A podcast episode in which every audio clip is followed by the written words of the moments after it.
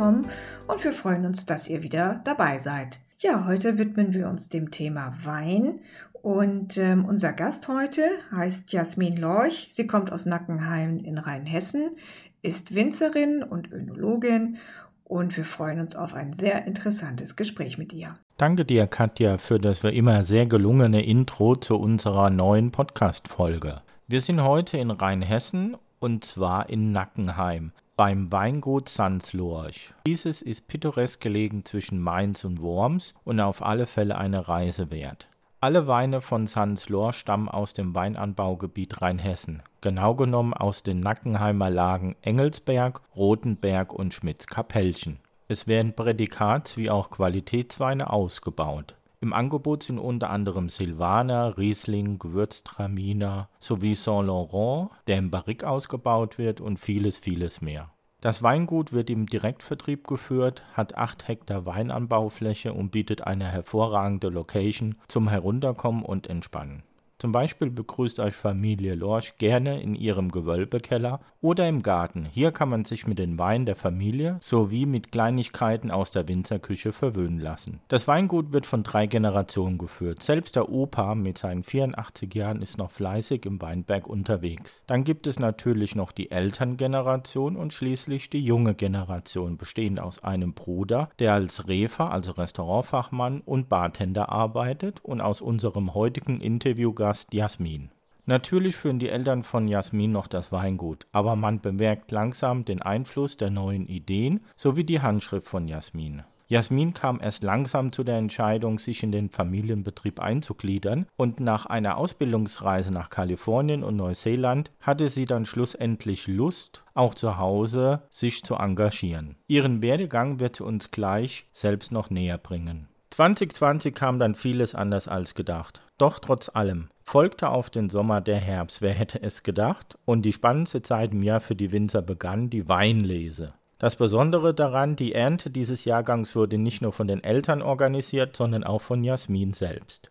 Jasmin hatte gerade erst ihr Weinstudium erfolgreich abgeschlossen und nun war es in 2020 endlich soweit, dass mit Jasmin die nächste Generation den neuen Jahrgang von Grund auf mit begleitete. Ein Credo der Familie ist, zu guter Zusammenarbeit gehört gegenseitiges Vertrauen und die Zuversicht, am Ende das meiste richtig gemacht zu haben. Und mit diesen Worten möchte ich den heutigen Gast begrüßen. Herzlich willkommen Jasmin und danke, dass du dir Zeit genommen hast, mit uns zu sprechen. Wie sagt man bei euch, schenkt nochmal ein? Nein, war Spaß. Sei herzlich begrüßt. Ja, ein herzliches Willkommen. Jasmin, schön, dass du heute bei uns bist. Ich freue mich auch. Vielen Dank. Herzlich willkommen. Ja, Jasmin, äh, jetzt würden wir natürlich gerne ein bisschen was über deinen Lebenslauf lernen. Du hast uns erzählt, dass du Weinbau erst gelernt hast. War das in einem Betrieb bei euch in der Nähe von Nackenheim oder wo hast du gelernt? Und wie lange dauert so eine Ausbildung? Genau, also ich habe mit der klassischen Winzerausbildung angefangen und äh, da ich damals etwas kurz entschlossen war, war es tatsächlich in einem Betrieb in der Nähe von zu Hause, aber auch definitiv nicht zu Hause, weil ich glaube, das meiste lernt man doch, wenn man ja ein bisschen über den Tellerrand schaut und in andere Betriebe reinschnuppert. Also es war ein kleiner Familienbetrieb, so mhm. drei Orte weiter. Die klassische Winzerausbildung ähm, geht eigentlich drei Jahre und man kann aber verkürzen. Also da ich äh, Abitur gemacht habe, konnte ich dann auf zwei Jahre verkürzen und ja, habe dann von 2013 bis 2015 ja, die Ausbildung zur Winzerin gemacht. Mhm. Und hast du dich schon immer für den Betrieb deiner Eltern auch interessiert oder ähm, du sagtest eben, es war, du warst kurz entschlossen, das heißt, es klingt eigentlich eher so, dass es nicht unbedingt dein Plan war, das zu machen. ja, ich glaube, das trifft es ganz gut. Ähm, aber ich glaube, es geht ganz vielen Leuten so, dass man in der Schule eigentlich noch gar nicht so genau weiß, was man, was man will und auch was es gibt. Und dann denken immer alle, naja, du bist in einem Betrieb aufgewachsen. So, natürlich weißt du, dass es diesen Betrieb gibt. Aber tatsächlich ist ähm, unsere Betriebsstruktur eben so, wir haben zum einen die Landwirtschaft und den Weinbau und zum anderen ähm, ja, Gewerbebetrieb mit, also Gastronomie. Wir haben einen Ausschank und vermieten unseren einen Gewölbekeller mit entsprechend äh, ja, Service und dann hat auch Weinausschank. Ja, wenn man so an die Schulzeit denkt, wann hat man Zeit, zu Hause mitzuhelfen? Am Wochenende. Und am Wochenende finden ja auch immer die Feierlichkeiten oder Feste statt oder Ausschank. dementsprechend habe ich immer nur diese Seite kennengelernt und so ähm, ja wirklich, was im, im Weinbau passiert, im Feld und im Keller, das war mir lange Zeit nicht klar. Und deswegen kam dann nach, äh, nach der Schule der Entschluss, nee, also bevor ich irgendwas anderes anfange, muss ich mir das auch zumindest mal wirklich anschauen. Und ja, von einem, äh, einem Herbst, den ich dann doch mit meinem Papa dann das erste Mal mitgemacht habe, kam dann der Entschluss, okay, ich muss jetzt wirklich lernen und wirklich anschauen. Ich muss einen Ausbildungsbetrieb und ja, von, von Grund auf es sehen und dann mhm. entscheiden, dass es vielleicht doch was für mich ist. Das heißt, du bist dann mehr im gastronomischen Bereich aufgewachsen und der Papa war praktisch den ganzen Tag unterwegs. ja, das trifft es eigentlich ganz gut. Also genau, meine Eltern haben es eben auch so aufgeteilt. Ja, der Papa für die Weinberge und die Weinbereitung und so zuständig ist und klar, die Mama ein bisschen mehr zu Hause, Kundenverkauf, Büro und eben äh, Gastronomie ja, deswegen habe ich die Seite, die zu Hause stattfindet, in dem natürlich immer mehr mitbekommen. Okay, und nach der Ausbildung in den Betrieb war der eigentlich ähnlich groß wie euer? Euer hat acht Hektar, hast du uns schon erzählt. Und war der, der Lehrbetrieb ähnlich groß? Also von den Strukturen dann auch so ja. wie bei euch? Also von den Strukturen ähnlich. Es war eben auch ein Familienbetrieb. Das mhm. heißt, die mhm. Familie war komplett drin und, und auch die Großeltern, die noch mitgearbeitet haben. Und ja, mein äh, Ausbilder und Chef war eben auch der Familienvater ganz klassisch. Äh, die hatten ja Hektar gemacht. Also ähm, ja, wir haben acht, genau, wurde ja eben schon gesagt. Mhm. Und dort waren es dann an die 20. Also okay. es war schon ein bisschen größer. Ich glaube, wenn man ja auch einen Lehrling ein ganzes Jahr wirklich beschäftigen will, da sind acht Hektar vielleicht auch ein Ticken zu wenig. Äh, und entsprechend hatten sie auch ein, zwei mehr Arbeitskräfte. Und es war halt schon interessant zu sehen, okay, also die Struktur ist ähnlich. Ja, so ist es doch ein bisschen ja, anders aufgebaut, ein bisschen größer.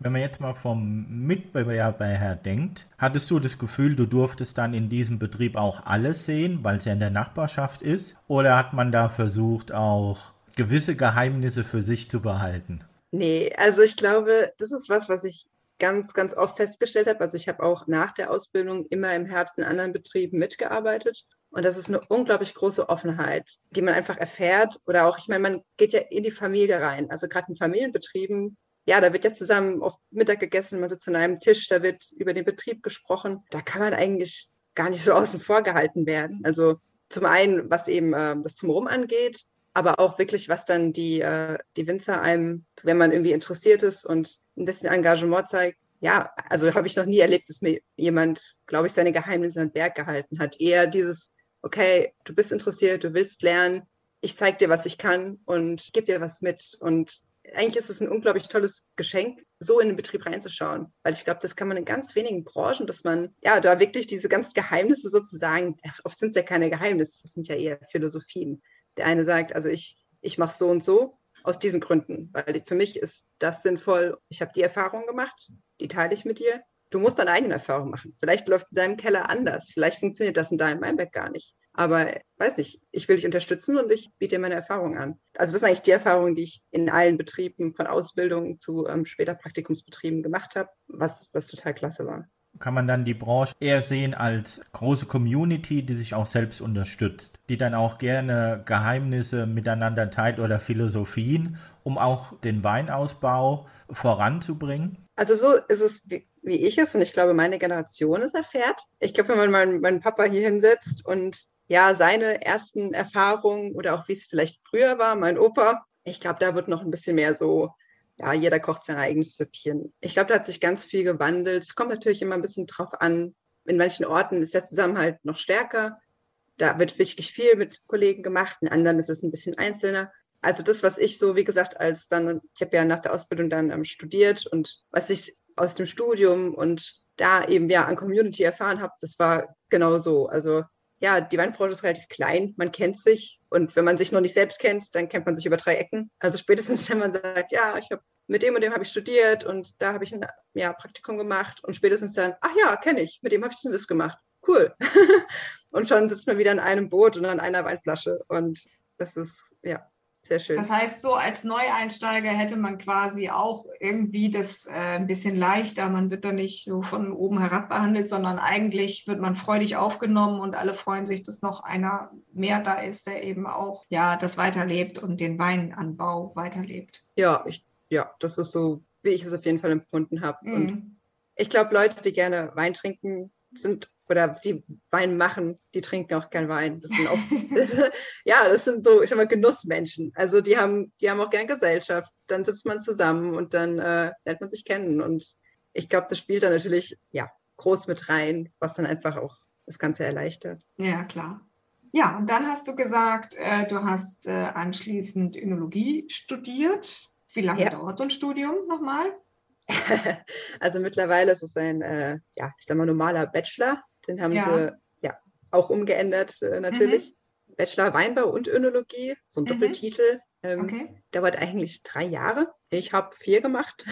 Okay, Weil, nö, ich habe auch gedacht, oft macht man ja gar nicht, also viele machen nicht weiter. Es gibt Master, aber das ist wirklich ein Fachbereich, wo viele den Bachelor machen und dann mhm. eher auch arbeiten gehen. Ich habe damals noch ein Auslandssemester in Südafrika eingeschoben. Also ich habe in Geisenheim studiert, das ist ja auch eher eine kleine Uni, die so einen jährlichen Zyklus hat. Also die Module werden einmal im Jahr angeboten. Und dadurch, dass ich mich dann entschlossen habe, okay, ich mache dieses Auslandssemester, bin ich ein halbes Jahr weg und kann jetzt auch nicht einfach im nächsten Semester die paar Module nachholen. Also habe ich dann auch noch ein langes Praktikum. Also wir müssen eher mindestens drei Monate Praktikum machen, weil viereinhalb und ich habe das andere halbe Jahr noch gefüllt sozusagen mhm. mit einem Praktikum in der Schweiz und deswegen waren es dann auf dem Bachelorzeugnis vier Jahre, aber ich glaube, dass ich an Erfahrung gewonnen habe, schade das nicht. Auf jeden Fall. Also Auslandserfahrung ist ja sowieso auch immer gut und äh, Erfahrung woanders. Und ja, die Schweiz und auch gerade Südafrika sind ja auch spannend für den Weinanbau. Obwohl wahrscheinlich komplett gegensätzlich, oder? Ich mir jetzt vorstellen, Schweiz ist sicherlich alles ganz klein und ein bisschen muckelig und in Südafrika ist sicherlich alles größer, weiter, ja, ja, ich glaube, es ist schwierig zu vergleichen auf jeden Fall. Ich habe in der Schweiz tatsächlich in einer Kellerei gearbeitet. Also mhm. das war meine erste, das war auch so die Entscheidung, bisher habe ich Familienbetriebe gesehen, was toll ist, aber man will ja irgendwie dann nochmal was anderes sehen. Und da habe ich tatsächlich dann äh, die guten vier Monate nur im Keller verbracht und war nach dem Herbst ein bisschen traurig, dass ich keine Traube geschnitten habe. Aber es war auch interessant. Und ja, in Südafrika war es ja tatsächlich ein Studium. Also ich hätte irgendwie gerne noch einen Herbst irgendwie drangehängt, aber das war visatechnisch irgendwie eh ein bisschen schwierig. Und das war dann wirklich ein reines Study Exchange Visum. Mhm. Also ich habe nur an der Uni in Stellenbosch auch dann Viticulture and Enology ein paar Kurse belegt. Und da hatten wir so einen kleinen Projektkeller und haben da so eine Kleinstmenge an Wein gemacht. Das war auch super spannend, auch toll, die anderen Studierenden da kennenzulernen. Und die Uni war auch echt gut. Also hat schon Spaß gemacht, mal was anderes zu sehen. Mhm. Wenn du jetzt bei Stellenbosch auf dem Weinjard bist und siehst dann die Traubenqualität, ich sehe es jetzt so aus der Gastronomie, du gehst irgendwie nach Italien und hast da andere Tomaten, als wir hier in Deutschland haben und du erfreust dich dann an dem Produkt geht es einem Winzer dann genauso, dass er sagt, ach Mensch, diese Trauben und hätte ich die gerne auch in Rheinhessen? Geht da dein Herz auf? Sind es andere Qualitätsstandards? Ja, ich glaube, es sind ganz andere Gegebenheiten. Das muss man ja immer in vielen Weinanbauländern Deutschland zählt ja doch noch als zu cool Climate. Und wenn man dann in Südafrika oder auch, keine Ahnung, Kalifornien, sonst wo Australien steht, das sind ja ganz andere ähm, Klimaverhältnisse dementsprechend auch andere Sorten. Ich war von äh, Südafrika, weil so meine erste Vorstellung war, das sind alles schwere Rotweine. Also ich glaube, das ist auch das, was man oft hier, wenn man ja, südafrikanische Weine sieht oder probiert. Also mir kam zuerst Rotwein in den Sinn und natürlich die strahlende afrikanische Sonne so, ne? Und am Ende war ich überrascht, was für tolle frische Weißweine die da machen. Ich glaube, ich habe auch, also natürlich kann man das auch alles hier lernen, aber manchmal ist es sehr hilfreich, ja, doch einfach die Perspektive zu wechseln. Die haben wirklich auch viel in der Uni über, über Lagen und also jetzt nicht Lagen im Sinne von äh, benannten Lagen, sondern eher Nordhang, Südhang. Wo reift diese Sorte gut? Ähm, was genau braucht diese Traube? Also wir haben in dem einen Modul es wirklich so auswendig lernen müssen für jede Traube. Äh, das war sehr spezifisch. Da habe ich so ein bisschen, glaube ich, ist es mir einfach bewusster geworden Weil es ist auch gut, wenn man manche Sachen doppelt hört. Also ich glaube, also Geisenheim hatte auch diese Inhalte. Aber wenn man dann woanders hingeht und sieht nochmal einen anderen Zusammenhang, einfach heißeres Klima. Ich habe aber trotzdem frische Weine, die gar nicht Weißweine, die nicht sonderlich alkoholisch sind, sondern eine schöne Säure haben. Äh, wunderbare Frucht. Ja, weil ich halt weiß, okay, ich kann die nur an dem Nordhang mit der Zeilenrichtung anbauen. Das war ganz interessant. Ich finde es immer spannend. Also man muss ja auch sagen, Weinbau wird, glaube ich, überall auf der Welt betrieben, wo es generell sehr schön ist. weil ja, also oft hat man, man hat Wasser, man hat Flüsse, man hat immer so Hügelchen. Es ist einfach, also ich keine Ahnung, ich glaube wirklich, es gibt keine hässlichen Weinanbaugebiete. Es ist immer eine wunderschöne Gegend. Na klar, da geht einem das Herz auf, wenn man die Gegend sieht und dann die Trauben und die ähm, Voraussetzungen. Ja, klar. Und ähm, wenn du jetzt sagst Weißwein, also mir würde jetzt zu Südafrika einfallen wahrscheinlich Chardonnay und Sauvignon Blanc. Oder ja. hast du da noch andere äh, Sorten, Weißweinsorten auch kennengelernt. Ah, ich glaube, Semillon hatten sie auch oft. Mhm. Und ja, also die großen auf jeden Fall, Sauvignon und ja. Chardonnay. Ich glaube, ich hatte auch mal einen Riesling, das war dann ganz spannend. Okay. Das Weingut war auch ganz stolz nach dem Motto, we, we have Riesling. Das ist so. eigentlich was sehr speziell Deutsches, ne? Also, ja, total. Ja. Also es war, glaube ich, das Einzige. Ja, da waren sie dann doch. Also ich glaube, so diesen grau-weiß-burgunder-Trend, ähm, der kam da noch nicht so an, also mhm. vereinzelt. Also es gab schon viele Sorten auch. Es war sowohl rot als auch weiß. Ja, sehr vielfältig. Ja, also dann hast du den Bachelor gemacht, warst wieder zurück in Deutschland und bist dann gleich ähm, auf den elterlichen, auf dem elterlichen Weingut mit eingestiegen. Ist das so richtig? ja, ich glaube, es ist, ich war nie so ganz draußen. Mhm. Das ist auch so sehr typisch für Geisenheim. Man studiert von Montag bis Freitag und am Wochenende fahren eigentlich alle nach Hause, vor allem die, die einen eigenen Betrieb haben. Und dann wird da am Wochenende schon auch zu Hause mitgeholfen. Also gerade, ich habe es jetzt nicht so weit, das sind, ich glaube, um die 40 Kilometer. Mhm. Ähm, also Fluch und Segen zugleich. Natürlich ist es schöner, wenn man ein bisschen, bisschen weiter weggeht und gar nicht, auch einfach mal ein bisschen mehr Freiheit vielleicht im Kopf hat.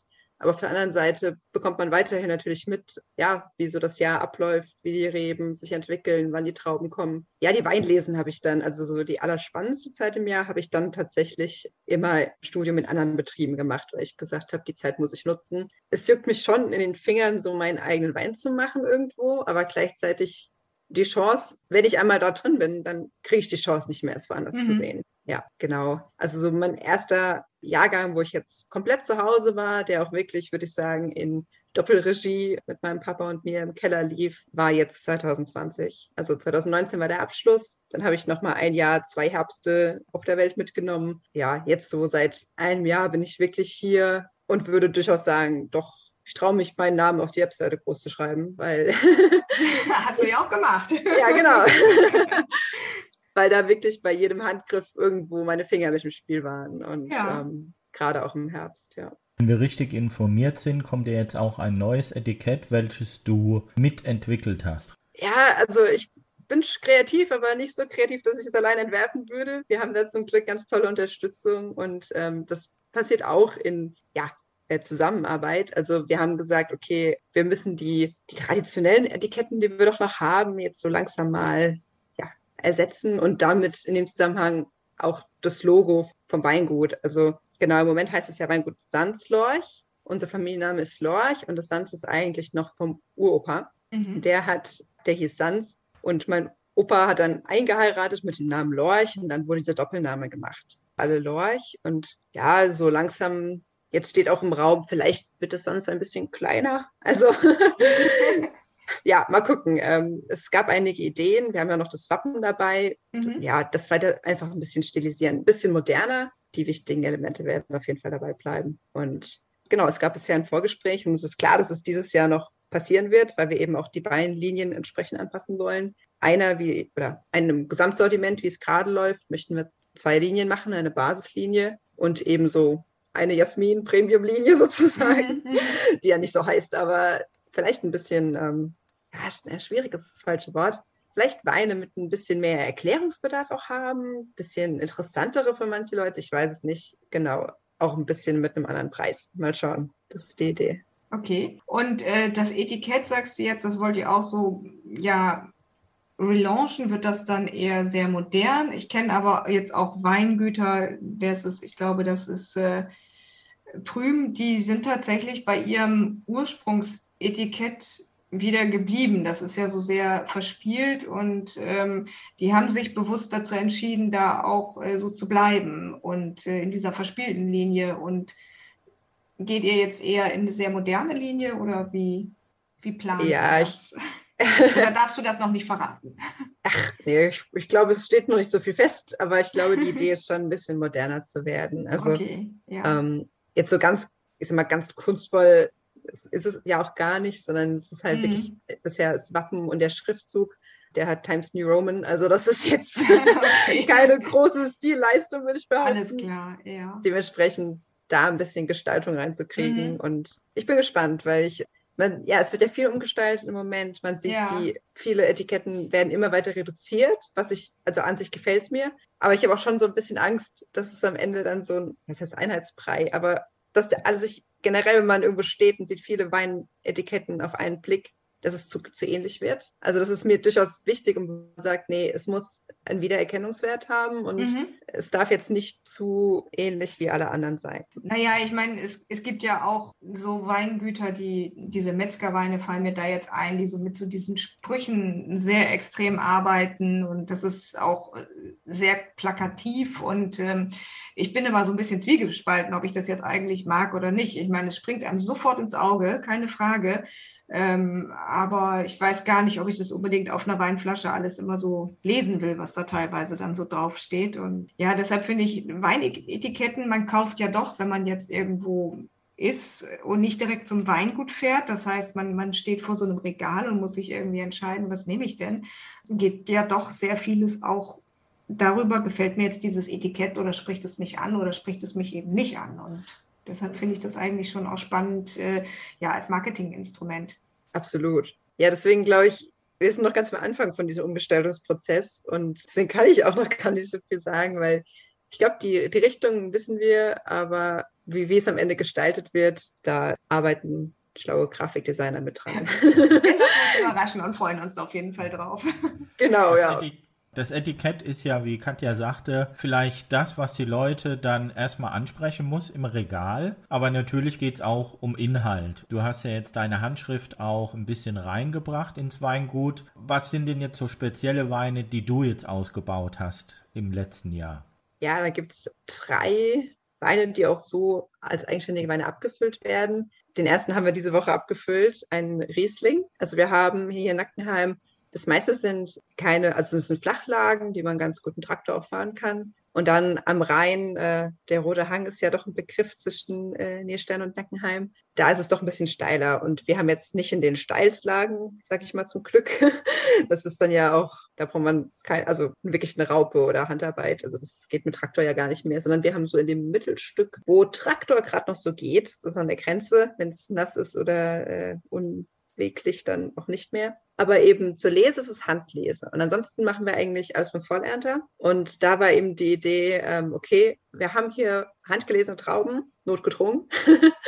das ist doch eigentlich die ideale Ausgangssituation, um auch wirklich eine, eine sehr strenge Qualitätskontrolle zu machen und wirklich nur die schönen Trauben in den Eimer zu werfen und dann eine äh, ja, Spontangärung zu machen. Es ist halt auch eine ganz kleine Menge, also es wurden am Ende 500 Liter sind es jetzt äh, geworden, an Wein. Also doch ein größerer Aufwand für wenig Flüssigkeit, aber ich glaube, es ganz spannend ist, als Projektwein eben zu sehen und zu sagen, okay, ich konnte wirklich jede Traube quasi anschauen und wissen, das sind gute Trauben, da hat sich nichts dazwischen gemogelt. Jetzt probiere ich mal eine Spontangärung. Also das bedeutet, dass man eben die Trauben, ich habe sie angequetscht und ähm, auch einen Moment stehen gelassen und dann auf die Kälte, damit da schon ein bisschen was auch von den Schalen mehr extrahiert wird. Und dann eben den Saft sozusagen stehen gelassen, bis er angefangen hat, selbst zu gären. Normalerweise gibt man eben eine Reinzuchthefe zu. Das ist so die ja, die sichere Methode, ähm, problemlos, am Ende gärt es gut durch. Die Hefen sind eben darauf äh, irgendwo gezüchtet, dass sie gut und sicher und sauber durchgären und man ja tendenziell trockene Weine mit schönen Aromen bekommt. Und bei einer Spontangärung verlässt man sich eben ja auf die Hefen, die aus dem Weinberg mitkommen oder auch im Keller durchaus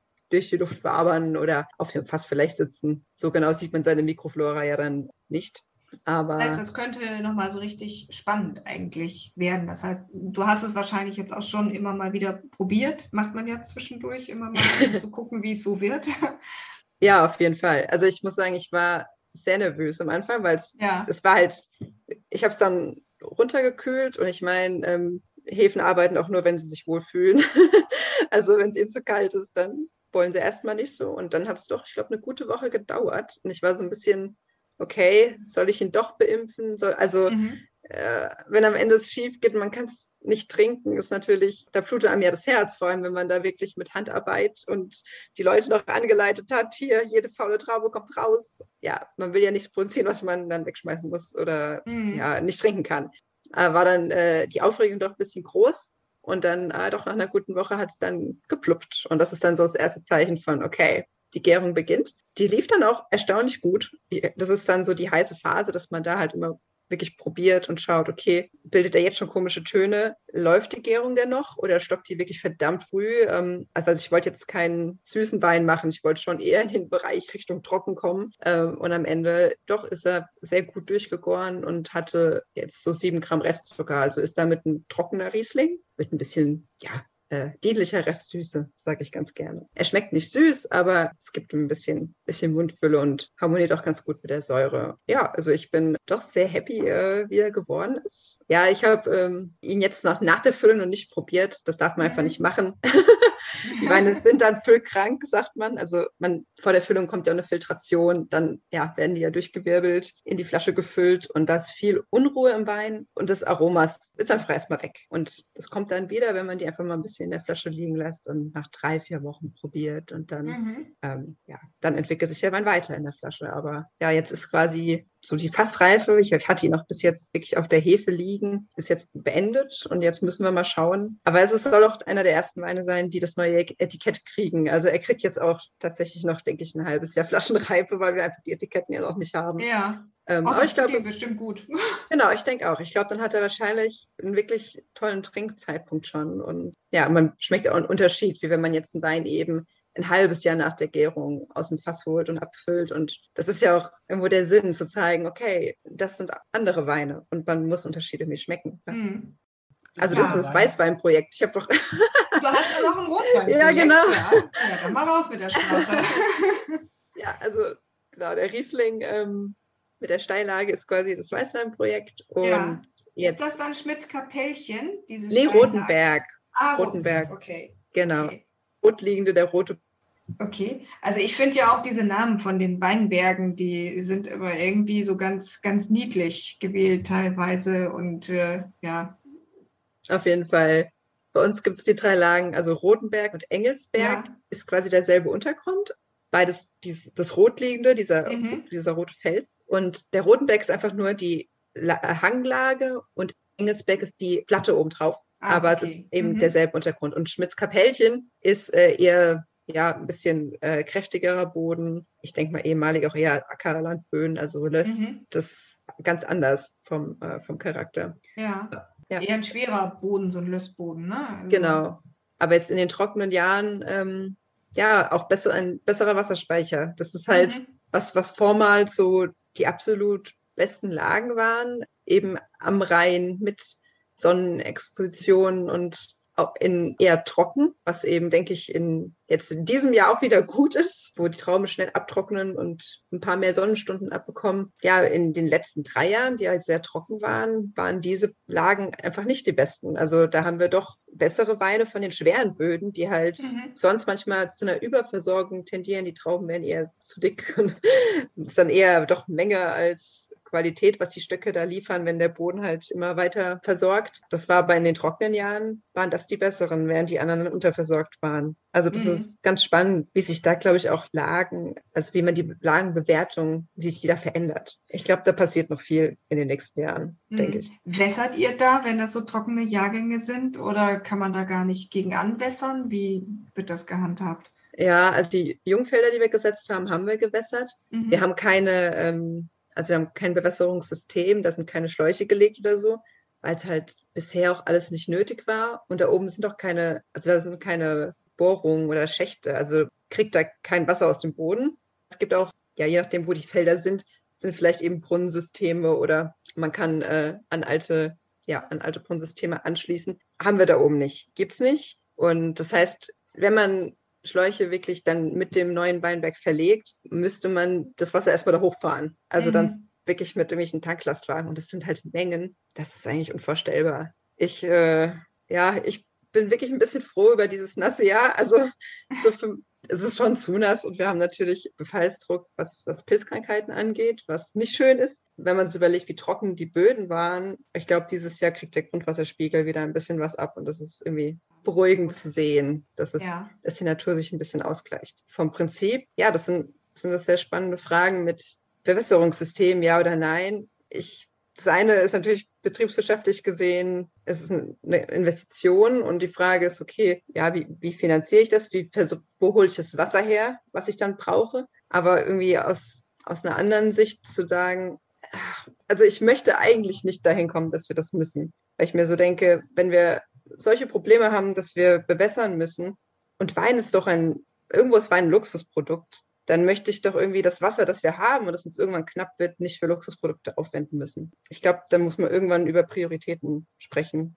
Jetzt gerade ähm, ist schon der Plan eher mit ein bisschen ähm, eine dicke Humusschicht aufzubauen, die auch Wasser bindet und einfach an der Bodengesundheit zu arbeiten. Ich hoffe, dass wenn man da mit Grünung arbeitet, die auch wieder untermulcht, eine natürliche, ja, natürlichen Humusaufbau betreibt. Dieses Jahr haben wir auch Kompost gefahren, einfach um den Boden also den eigentlich kargen Boden, ein bisschen speicherungsfähiger zu machen. In dem Sinn, ich denke, ein, ein, gesunder Boden hat auch einfach mehr Speicherfähigkeit, auch wenn er an sich trocken ist. Ja, jetzt erstmal mit solchen Maßnahmen zu arbeiten. Und das andere sind Fragen, die ich tatsächlich noch ein bisschen von mir wegschiebe, weil ich denke, mhm. uh, möchte ich gar nee, nicht. Ist, ist ja gut, wenn man das äh, dann doch irgendwie anders regeln kann und tatsächlich dann über so einen Bodenaufbau eher äh, vielleicht ja. auch zu einem sehr guten Ergebnis kommt und auch dann so für die Zukunft gewappnet ist. Also, also ich habe hier in Norddeutschland tatsächlich in den letzten heißen Jahren schon einige Bauern auch gesehen, die ihre Maisfelder dann äh, ja, bewässert haben, weil das sonst alles nicht gewachsen ist. Und gut, dieses Jahr ist kein Problem. Jetzt wächst hier immer alles wie, wie verrückt. Also es ist jetzt eher hier so ein bretonisches Klima gerade. Das heißt, es sind immer so um die 15 bis 20 Grad und es regnet beständig. und ähm, also ich selber habe das Gefühl, ich könnte jede Woche Rasen mähen. Also daran merkt man ja auch immer, dass es eigentlich ja gut wächst, aber das ist natürlich auch eigentlich so, wie es sein soll und ja, wie, wie so eine gesunde Umwelt auch funktioniert. Ja, ja aber jetzt hast, haben wir ja irgendwie gesagt, du machst auch Rotwein. Ich glaube, da sind wir abgeschweift. Das wollen wir aber jetzt gerne noch wissen. Was ist denn das für ein Rotwein? Ja, stimmt.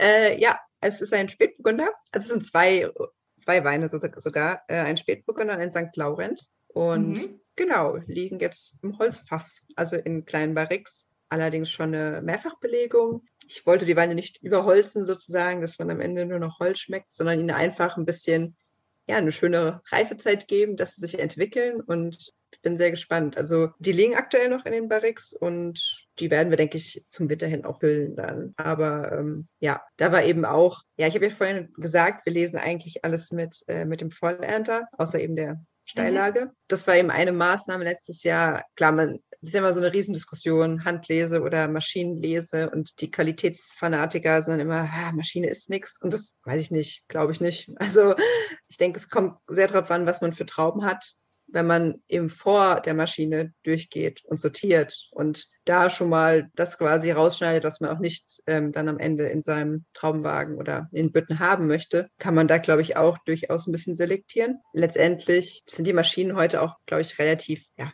gentle, äh, sanft. Und wenn man dann mhm. noch einen äh, versierten Fahrer hat, glaube ich, passt das. Was wir aber geändert haben, weil ich gesagt habe, das ist, glaube ich, qualitätstechnisch ein Riesenunterschied. Wir haben sonst mit Trauben mit Weichewegen gearbeitet, also wirklich ein Wagen, wo unten einfach wie eine Schnecke so eine Art ja, rotierendes System drin ist, was mhm. die Traubenmaische rauspumpt. Und ich glaube, das ist in der Tat sehr unschonend. Also da werden dann einfach durch diese Scherbewegung äh, Kerne und Schalen und alles gequetscht. Und die Bitterstoffe, die man im Wein, im Most hat, das ist das, was oft aus den Kernen dann kommt und was mhm. man auch nicht mehr gut rausbekommt. Und da war dann jetzt so der erste große Umschwung auch zu sagen, nee, wir machen das, wir kippen ab jetzt die guten Sachen nur noch, haben eben einzelne Bütten gekauft, die man dann mit einem Gabelstapler, mit einem Drehkranz vom Anhänger runternehmen kann und so wirklich in die Presse kippt, beziehungsweise ähm, beim Rotwein dann in Maischebottich kippt und dann da eine Maischegärung mitmacht, dass eben diese ja, verletzende Scherbewegung wegkommt und auch das Gequetsche. Das war letztes Jahr auch eine, eine große Veränderung. Und ich, ich finde das gut, vielleicht bilde ich mir auch ein, aber ich glaube, man schmeckt es den Wein, dass äh, da durchaus ja, ein bisschen weniger wirklich, also so Bitterstoffe doch mhm. drin sind. Naja, gut, das kennt man ja auch, wenn man auf so einen Traubenkern beißt, da hat man tatsächlich so einen, so einen bitteren Geschmack dann im Mund und das möchte man natürlich im Wein nicht haben. Ja, genau. ist das auch so eine Überlegung gewesen, die du jetzt mitgebracht hast aus deinen Auslandserfahrungen oder von deinem Studium oder war das einfach auch eine Überlegung, die du zusammen mit deinen Eltern angestellt hast? Ja, das war schon von mir initiiert zu sagen, ähm, ich will diese alten Maischewagen hier eigentlich nicht mehr mhm. sehen.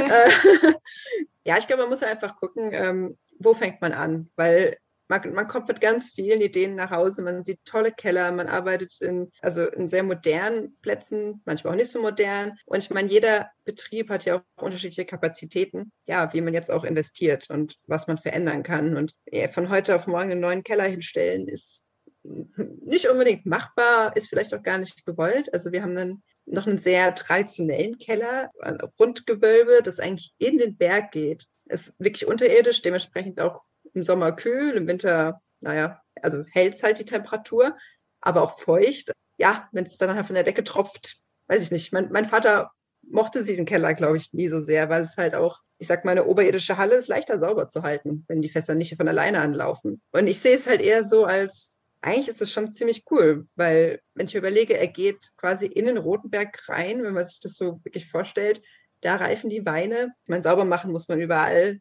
da muss man vielleicht ein bisschen mehr sauber machen. Aber irgendwie ist es doch auch was sehr Traditionelles und Schönes. Und das, das war wirklich auch so schon ein Gespräch, wo ich meinte, also eigentlich würde ich diesen Keller, glaube ich, weiter so betreiben. Natürlich kann, muss man was verbessern oder renovieren und so, aber der Keller an sich ist, glaube ich, für Wein, wo wir auch wieder irgendwo doch auch bei einem Thema von Nachhaltigkeit sind.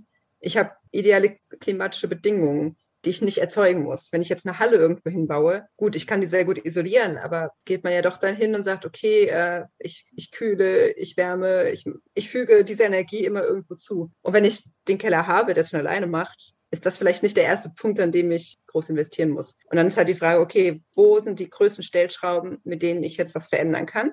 Mit denen ich sichtbar und schmeckbar was verändern kann. Ja, da war das Thema, okay, ich glaube, die Trauben zu schütten statt zu pumpen.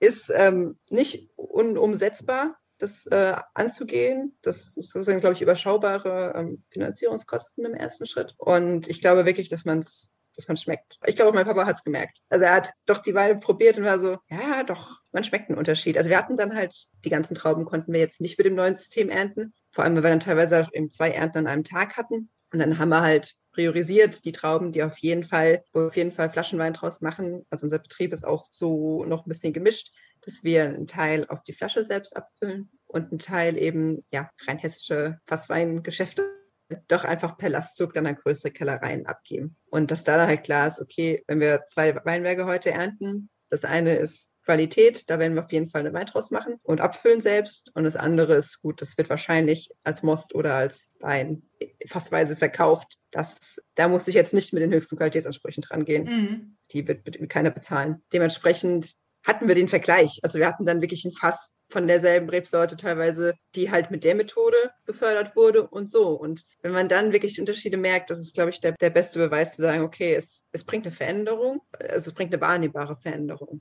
Die Fässer, die ihr verwendet zum Weinausbau, sind das Holzfässer oder reden wir hier über Stahltanks, die ihr verwendet? Nee, also das meiste sind äh, Edelstahlfässer, genau.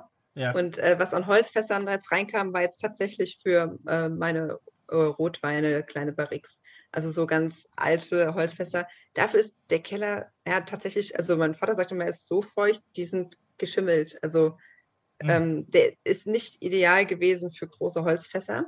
Ähm, mittlerweile, wir haben halt, wie gesagt, er ist so ein bisschen unterirdisch, weil dann halt der Berg da anfängt an der Seite. Das heißt, wir haben so äh, Lüftungsschächte nach oben.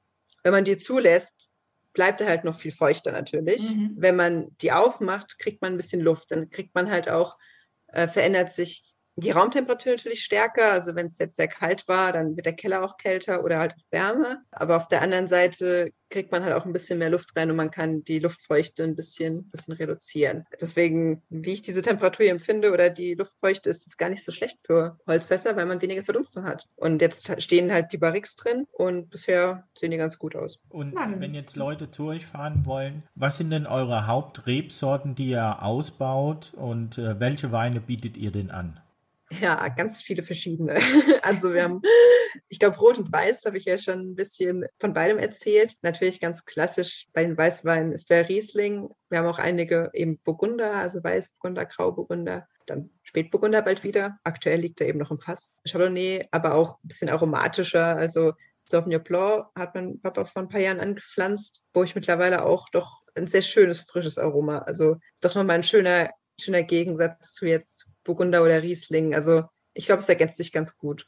Und Gewürztraminer. Das sind so die Sorten bei den Weißweinen. Es gibt noch so ein paar Sorten, die eher auch in den nächsten Jahren dann verschwinden werden. Kerner ist noch einer von den älteren. Da merkt man halt einen wahnsinnigen Umschwung. Also da ist auch in den letzten Jahren viel passiert, so, keine Ahnung, Ortega, Kerner, Morio Muscat, diese sehr aromatischen, die oft auch Süßweine eher gegeben haben. Da sinkt auch die Nachfrage. Also die, die Leute trinken heute, glaube ich, eher so diese international orientierten ähm, Weine, die dann eher fruchtig und trocken und äh, ja, frisch sind. Und dieses ganz Süße, klar gibt es da noch ein paar, aber ähm, ist nicht mehr so die, äh, die Mehrheit. Und im Rotweinbereich haben wir auch eigentlich ein paar verschiedene Sorten, eben Spätburgunder, dann ähm, Schwarzriesling, wobei da machen wir eigentlich immer Rosé draus, also der eignet sich da ganz gut. Regent, gut, Dornfelder, das ist aber so ein Kandidat, Kandidat für, äh, landet nicht unbedingt auf der Flasche, sondern wird dann im Fass verkauft.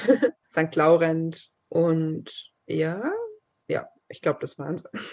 Was jetzt kommt, ist ein, ein Piwi, also Pinotin werden wir jetzt nächstes Jahr setzen als Rotwein. Der soll so ein bisschen vom Charakter auch in die Spätburgunder Richtung gehen und ja, da eben entsprechend, also PV bedeutet pilzwiderstandsfähig, dass man weniger Pflanzenschutz betreiben muss und die Rebe von sich aus einen stärkeren Widerstand gegen eben Pilzkrankheiten bietet. Wenn ihr die neue Rebsorte jetzt äh, anpflanzt, wie lange dauert es, bis ihr dann äh, Wein ernten könnt, den ihr verwenden könnt und wie lange lebt der Rebstock, dass er noch den Ertrag bringt, damit er wirtschaftlich arbeitet? Drei Jahre dauert es, bis der Rebstock so weit ist, dass er gute Trauben ähm, liefert und dass man ihn auch nicht überlastet. Weil am Anfang muss, muss ich auch erstmal irgendwie ein Wurzelsystem aufbauen und dann, da sind drei Jahre so eigentlich schon das Minimum. Die meisten Weinberge, die man so hat, werden schon so 30, 35 Jahre stehen, wenn jetzt nicht was dazwischen kommt. Also ich sag mal, man, das sind halt eben genau diese Weinberge mit den Sorten, wo einfach, ja, der Trend ist einfach nicht mehr da. Dann sind es auch alte Weinberge, die reizt man vielleicht jetzt nicht aus. Die haut man vielleicht dann wirklich eher auch schon aus, obwohl man sagt, okay, ich kriege da noch Trauben von, die, die Reben bringen da noch weiter Trauben, aber äh, ich kann den Wein eigentlich nicht mehr gut verkaufen. Das sind dann auch Gründe, irgendwann zu sagen, okay, ich, äh, ich bestocke die Fläche neu und ja, ein Maximum an Geschmack rauszukitzeln. Dafür hast du ja studiert. Das ist ja dann praktisch dein Job. Ja, das ist ein schöner Job. Ja, ja genau. Ja, und wenn wir jetzt nochmal so in, zu deinen Auslandserfahrungen kommen, du hast uns auch erzählt, dass du auch in Neuseeland und Kalifornien warst. Da hast du ja deine beiden Herbste quasi nochmal verbracht, das letzte halbe Jahr. Und äh, ist das denn sehr unterschiedlich, Kalifornien und Neuseeland? Also jetzt vom Weinanbau, ich meine vom Land her natürlich auf jeden Fall, aber wie sieht es mit dem Weinanbau aus? Ich meine, Kalifornien ist ja immer sonnig, immer schön und ähm, ja, Neuseeland nicht. Doch, Neuseeland glaube ich auch. Also ich, ich war in nee, vom Wetter, also Ländern ja. noch nicht, aber ich stelle mir jetzt Neuseeland ein bisschen rauer vor vom Klima. Genau. Ja, ja, ich glaube, die Vorstellung ist schon ganz gut. Okay. Ja, auf jeden Fall so gegensätzlich, auch in, auf verschiedenen Ebenen. Also zum einen natürlich das Klima und dementsprechend auch, welche Rebsorten angebaut werden. Also ich habe 2019, dann im Sommer war ich mit dem Bachelor fertig, bin dann eben quasi direkt im August, direkt danach für drei Monate nach Kalifornien. Und das war in Napa Valley. In einem, sie haben selbst so gesagt, wir sind mittelgroß. Wenn man das mal hochrechnet, hätten, hätten die an einem Tag die Menge, die ich während dem ganzen Herbst jetzt im ähm, heimischen Betrieb mache, mhm. verarbeiten können. Okay. Und das ist dann, dann gefühlt nicht mehr mittelgroß. Also für dortige Verhältnisse ist es mittelgroß, aber wenn man dann als unserer so doch diese sehr klein strukturierten deutschen Betriebe sich anschaut, ist es halt schon groß. Ja. Ja, ich glaube, die 500, 600 Tonnen, 1000 Tonnen. Ah, ich sage jetzt nichts, ich sage nur falsche Zahlen. Aber es war schon ordentlich, was die an Menge gemacht haben. Halt auch, ein, ja klar, Tanks sind dann größer, die Verarbeitungsstruktur mhm. ist größer. Und der Schwerpunkt war halt Cabernet Sauvignon. Das ist, glaube ich, schon von Napa überhaupt das Steckenpferd, mit dem sie ja auch sich äh, selbst groß gemacht haben. Nee, es war, war sehr spannend. Also halt wirklich zu sehen, okay, hier sind extrem trockene Bedingungen. Die Weinberge sind alle bewässert. Das geht ohne gar nicht, halt mit so Tröpfchenbewässerung. Mhm. Die Frage, okay, wann lese ich die Trauben? Einfach die Möglichkeit ich kann sie hängen lassen und sie werden tendenziell an an Wasser verlieren und meine Rosinen wird zu weit, aber anfangen einzuschrumpeln und dann auch entsprechend eher diese Aromatik in den Wein bringen, eher sowas was Trockenobstmäßiges, auch schon in jüngeren Weinen, weil die Trauben schon diese Konsistenz mitbringen. Der Betrieb, in dem ich war, der war eher so, nee, nee, wir wollen, wir wollen Frucht, wir wollen eine frische Frucht, wir mhm. ernten schon früher. Auf keinen Fall sollen da irgendwelche kleinen eingetrockneten Rosinen rein. Also wo es wirklich, wir haben die Sonne, wir werden auf jeden Fall reifere Trauben kriegen. Es darf nicht überreif sein. Das war so ein bisschen die, ähm, die Idee. Ja, es war ganz ganz lustig. Meine Eltern haben dann auch Karton Wein rübergeschickt, die ich dann mit den ähm, Weinmakern probiert habe. Und es mhm. fiel halt tatsächlich einfach diese Aussage, die kann man ja zum Mittagessen trinken. also so Weil dieses, so leicht sind. Ja, also so zwölf Volumenprozent. 12,5 Volumenprozent. Das ist ja nichts. Das kann ich ja zum Mittagessen trinken. Ja, und ja, bei, bei denen fing halt auch der Weißwein bei 14 an, was mhm. auch spannend war zu sehen. Also die hatten einen sehr schönen Chardonnay, der jetzt auch gar nicht über, übermäßig alkoholisch breit oder irgendwas war. Der war schön. Der war auch, ähm, auch ein bisschen mit Holzeinsatz, aber immer noch doch grazile Weine. Mhm. Ähm, ja, wo ich so ein bisschen so gesehen habe, okay, ich habe hier 14 Volumenprozent und das verpacke ich aber trotzdem noch als trinkigen und leckeren Wein, ohne dass es gleich zu viel wird. Diese Pro also Problematik in Anführungszeichen zu sehen, zu sagen, ich habe viel Alkohol. Ich will jetzt aber eben nicht nur Alkoholbomben auf dem Tisch stehen haben, sondern die Weine müssen immer noch einen Trinkfluss erzeugen können. Ich war 95 in Kalifornien, habe ich gearbeitet als Küchenchef und war dann auch im Napa Valley und wir sind zu Opus One gefahren. Und damals war es so, wir durften als Restaurant sechs Flaschen kaufen als Jahresmenge und die haben damals 75 Dollar gekostet pro Flasche. Jetzt habe ich zur Recherche zum Podcast mal nachgeguckt, was heute eine Flasche Opus One kostet. Der geht ja bei 180 Euro los und geht bis über 700 Euro, habe ich gesehen, für eine Flasche. Ja, Hast du die schon getrunken, alle? Oder wie ist damals, das? Damals, ja. Damals, okay. Ist schon die weg. Sind leider alle weg. Hätte man anlegen können als, als Sparmaßnahme, genau. glaube ich. Die wären heute richtig was wert. die haben wir unter der Küchenmannschaft aufgeteilt, also die sind auch nie in den Verkauf gegangen. Besser ist das. Ach ja, man muss sich auch mal was gönnen, das ist ja auch so.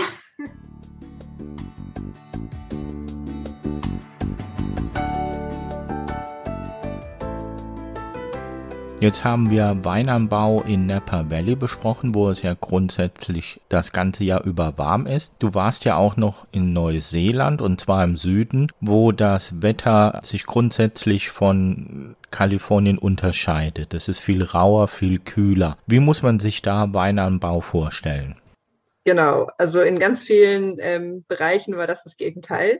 Ein halbes Jahr später auf die Südhalbkugel zu fliegen und da dann zu sagen, okay, ähm, und jetzt gucke ich mir das Gegenteil an. Also es war wirklich, äh, ich war in Central Otago, also ganz im Süden der Südinsel. Und dann habe ich auch noch, glaube ich, das Weingut mit der höchsten Höhe. Es war wirklich am Berg gelegen und die Weinberge waren, es war quasi die höchstgelegene Subregion dieser Region im Süden. Also es ist, ähm, wir hatten tatsächlich, ja, die Trauben wurden eigentlich gar nicht so reif. Zumindest nicht so perfekt reif, wie man es sich vielleicht gewünscht hätte. Und das war eben dann das gegenteilige Extrem zu eben der Überreife, die man relativ leicht in Kalifornien erzählen kann. Dann war es eine Region mit ganz vielen kleinen Weingütern. In äh, Neuseeland denkt man ja oft an Sauvignon Blanc, an äh, Marlborough als große Region, wo halt auch viele große Produzenten wirklich stehen, eher die Kellereien, was dann auch die eine sind, die wir hier doch einfacher auch bekommen oder die hier präsenter sind. Und die Region, wo ich war, war eben eher doch auch geprägt von, von sehr kleinen Boutique-Winery, hat äh, meine Chefin immer gesagt, so wie Boutique, weil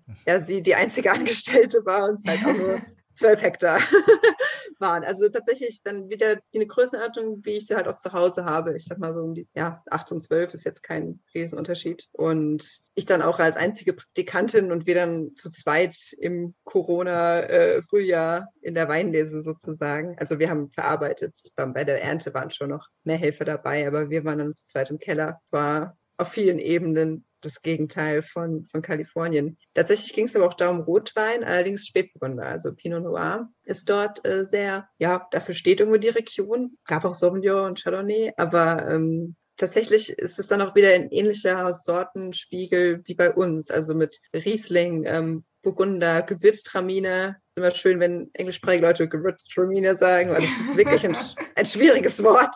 Und du denkst, also der Name ist nicht freundlich. ja, aber es sind auch noch die Sorten, die man dort eher gefunden hat. Und einfach weil die Gegebenheiten auch näher an, an unseren wieder sind, natürlich. Ne? Ich glaube, als Weinbau in Neuseeland groß wurde, ist, haben die ersten auch wirklich nach Deutschland geschaut, eher als nach vielleicht nach Frankreich und gesagt, okay, das ist auch kalt. Was bauen die denn an? Ganz am Anfang war da ein relativ großer Müller-Thurgau-Anteil tatsächlich, weil sie nach Deutschland geschaut haben und Müller-Thurgau importiert. Das haben sie mittlerweile überholt. Also ich glaube, mittlerweile ja, orientieren sie sich einfach auch eher an den internationalen Sorten. Aber zum Beispiel Riesling ist dort ja vergleichsweise auch noch ein bisschen verbreiteter als jetzt in anderen Ländern. Jetzt mhm. kein Vergleich zu Deutschland, aber es ist eher ein Begriff. Also die Leute wissen, das ist Riesling und wir kennen diese Sorte. Und dafür steht auch Deutschland. Das ist mal ganz spannend zu sehen in anderen Ländern, dass das doch mittlerweile sehr präsent ist. Ja, ich kann ja auch immer nur aus dieser Weinbubble reden, die man dann doch erlebt, wenn man eben in Weingütern und mit Weinleuten redet. Aber ja. Dafür ja, aber ich glaube schon. eingeladen. Dafür haben wir dich ja eingeladen, dass du aus deiner Bubble ein bisschen was erzählst. Sehr gut. ja, aber ich denke schon, dass Deutschland irgendwie für Riesling steht. Ich glaube, das sind so zwei Begriffe, die dann auch so in, in weintechnisch irgendwie zusammengehören. Das, äh, also Finde ich auch ist gut. einfach so. ja. Ich wollte noch, ob es Herausforderungen gab beim Weinausbau in äh, Neuseeland. Gehen denn dann die Weine auch an? Macht man da auch eine Spontangärung? Geht man da mit Hefen ran? Was war da der große Unterschied oder die Herangehensweise? Ja, ich glaube, ich war halt wirklich in einem besonderen Jahr da. Dadurch, dass die, die Reife irgendwo gefehlt hat und entsprechend auch doch irgendwo Zucker ist das eine, aber gewisse Inhaltsstoffe eben auch. Also gerade bei Rotwein geht es ja auch um, um Tannin, um eine Farbstabilität. Das haben wir tatsächlich zugesetzt. Also ich meine, man kann, es gibt ganz viele Weinzusatzstoffe, die alle erlaubt sind. Die Frage ist, und die Philosophie ist natürlich immer, was, was benutze ich denn und was will ich denn eigentlich, also was für einen Wein will ich, aber auch wie will ich ihn machen? Welche Geschichte will ich dazu erzählen? Die Winemaker, Makerin, die ja, Winemakerin, das kann man eigentlich gar nicht schön deutsch aussprechen, aber Winzerin ist auch das falsche Wort. Das ist ganz lustig, weil Winemaker ist halt wirklich eher so vielleicht die Önologin, also ja, meine Chefin, die dann auch im Keller war und das ist einfach ein anderer Beruf als bei uns ein Winzer, der wirklich die Trauben noch selbst erzeugt und hier und da das alles selbst macht. Das finde ich immer schwierig mit den Begriffen. Und die hat halt vom letzten, von ihrem ersten, das war auch erst ihr zweites komplettes Jahr dort und äh, im ersten Jahr waren es einfach andere Gegebenheiten. Es war, ihre Trauben waren reifer und sie war, hat sehr auf Spontangärung und wollte gar keine Zusatzstoffe. Und ist natürlich viel möglich. Das geht von alleine. Das brauchen wir alles nicht. Ja, und dann in dem Jahr, wo ich da war, eben letztes Jahr, war dann doch, okay, ähm, wir gehen kein Risiko ein. Wir müssen erstmal entsäuern, weil unsere pH-Werte äh, sehr, sehr niedrig sind, um irgendwie dann anreichern, dass wir ein bisschen auf Alkohol kommen. Dann haben wir Tannin zugegeben, eben für Farbstabilität, aber auch für Mundfülle, für ein bisschen Volumen und letztendlich auch die auch Hefen. Also war doch schon sehr kalt und irgendwie war der Keller eben kein geschlossener Raum, sondern wirklich auch ein offener. Dementsprechend schwierig ist dann auch da eine Temperaturkontrolle. Also selbst wenn man einzelne Tanks kühlen oder wärmen kann, ja, wenn es halt ein offener Raum ist, wo der Wind durchpfeift und ich glaube, wir hatten ein, zwei Morgen, da kam kein Wasser aus der Leitung, weil es gefroren war, dann ist das schon sehr suboptimal für eine, dass eine Spontangärung ohne Probleme durchläuft. Mhm. Dementsprechend war es eher so, es war dann lustig, weil sie ja dann halt schon auch ihre Bekannten und ja, wie das dann in der Branche ist, man, man fragt dann doch irgendwie Freunde und Bekannte und hier, gib mir mal Tipps, was macht ihr eigentlich, wenn ihr so und so die Trauben habt? Und da hat dann ein großes doch viel rumgefragt und sich einfach Meinungen eingeholt, wie man da vorgeht, hat dann, ich glaube, letztendlich ein bisschen mehr auch wie vielleicht die Groß, also großindustriellen Arbeiten mit vielen Zusatzstoffen und Hauptsache am Ende kommt ein ganz gutes Ergebnis bei raus. Das war nicht die ideale Version, Wein zu machen, aber am Ende muss das Endprodukt ja doch irgendwie schön werden. Und also das muss das Ziel sein. Und da muss man vielleicht in dem ja auch dann seine Prinzipien, seine Philosophie von alles ganz natürlich, nee, ja, nicht über Bord werfen, aber sagen, äh, okay, dieses Jahr sind es andere Gegebenheiten ich muss reagieren, wie kann ich reagieren und wie erzeuge ich einfach ein gutes Endprodukt. Da muss man spontan sein und sich dann tatsächlich auch darauf einlassen, auf, auf, auf was anderes, als man eigentlich geplant hatte. Ich frage mich gerade, wenn das da so kalt ist, warum äh, macht man dann so, so einen Weinkeller oder, oder Weinscheune oder wie man auch sagen will, warum macht man das nicht so, dass man es auch zumachen kann? Aber ja, das habe ich ist das auch sehr deutsch gedacht. ja, ich, ich kam auch ran und habe gedacht, es ist doch relativ neu gebaut. Warum? Auch selbst in, Kalif in Kalifornien war es warm, da waren auch viele, also da waren, das ist ja kein Keller, dann da stehen halt die Tanks in der Sonne oder da stehen halt die Tanks draußen. Mein, ich war in so einer Gastfamilie und mein Gastvater, die hatten auch ein Weingut, der hat mich dann einmal durch den Keller, ja, nicht Keller, es ist kein Keller, da ist kein Dach drüber, geführt und ich war dann so, also es war wirklich meine Aussage so, ihr habt ja gar kein Dach. Warum habt, also braucht ihr das nicht? Oder, aber klar, da regnet es halt auch nicht da ist halt eher das Extrem, ja, also warum braucht man ein Dach? Naja, wenn es halt nicht regnet, ich muss die Tanks ja irgendwie, irgendwie kühlen oder so, aber das läuft im Tank selbst dann im geschlossenen mhm. System. Und das rundherum, naja. Wobei die wollten auch ein neues bauen. Und ich glaube, meine Überraschung, das Gebäude fehlt, hat ihn dann auch irgendwie belustigt oder nachdenklich gemacht. So, ja, könnte man sich fragen. Das kannst du Aber, froh sein, dass du so einen schönen alten Keller hast. ja, richtig. Ich glaube, ja, in Deutschland hat man halt eher so dieses, ja, ich habe einen kleinen alten Keller ähm, und wenn da neu gebaut wird, ja klar, dann baut man einen, also eher in einem Hallenmodell, also einen mhm. großen Raum, der zu ist, wo ich den ich gut isolieren kann. Ja. Aber ja, vielleicht, weiß ich nicht, deutsches, deutsche Denkweise vielleicht. Ja, also ich glaube, wenn man jetzt sowas bauen würde, wobei das hat, hast du ja erzählt von deinem Keller, dass der eben auch schon Belüftungsschächte hat, so würde ich jetzt von, von Neuseeland denken, wenn das alles nicht zu war dass man da auch auf Belüftung achtet vielleicht. Aber, aber wenn es denn so kalt ist, dass das Wasser in den Leitungen gefriert, kann das ja irgendwie auch nicht so gut sein. Aber vielleicht sind wir da auch ja zu, zu streng und, und denken da.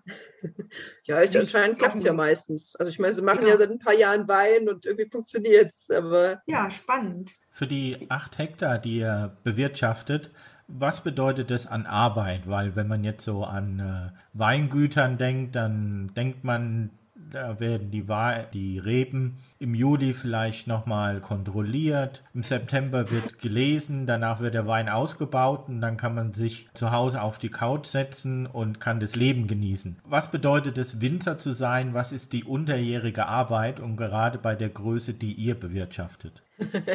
ja, das klang gerade nach einer sehr schönen Idealvorstellung. also wenn man mir so die Jobbeschreibung gegeben hätte, dann hätte ich, glaube ich, ich glaube, da wird jeder Winzer werden. Also den Rest von mir sitze ich dann auf der Couch.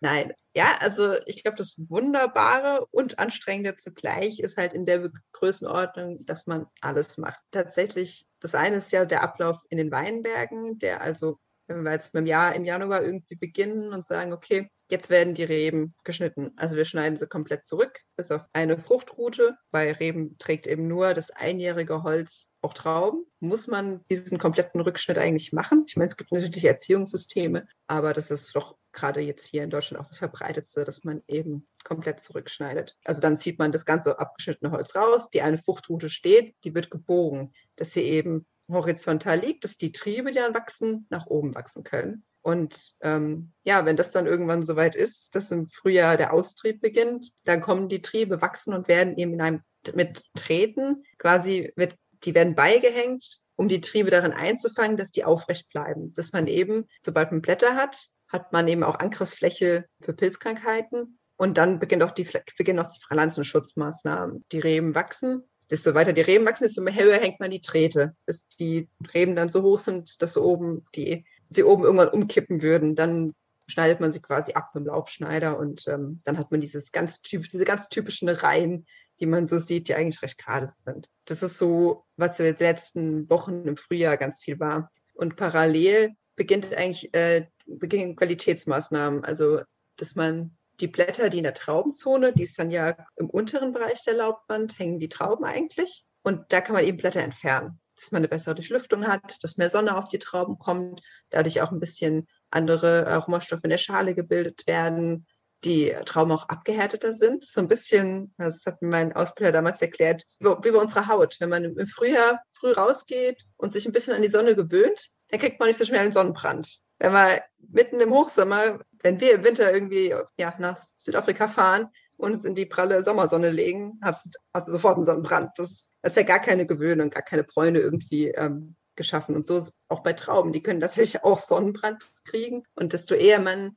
die Trauben eben ein bisschen an die Sonne gewöhnt, desto dickschaliger werden auch die Bärenhaut und desto auch resistenter auch gegen Eindringlinge. Also ob es jetzt Pilze oder Schädlinge sind. Das sind so schon Maßnahmen, die man dann auch macht. Und jetzt gerade sind wir, die Blüte ist durch. Wir haben jetzt schon wirklich Trauben hängen, kleine grüne mhm. sieht man. Und jetzt ist halt so der Moment, manche Traubensorten sind sehr, haben sehr dichte Beeren. Und da ist immer so eine Gefahr, wenn die zu dicht sind und gerade so ein Jahr mit viel Wasser, sie werden immer dicker. Irgendwann fangen die auch an, sich abzuquetschen, haben Verletzungen. Und das ist halt dann, wenn irgendwann die Reife beginnt und auch Zucker eingelagert wird, einfach der perfekte Nährboden ja, für äh, Botrytis, für auch wieder Pilzkrankheiten, Fäulnis.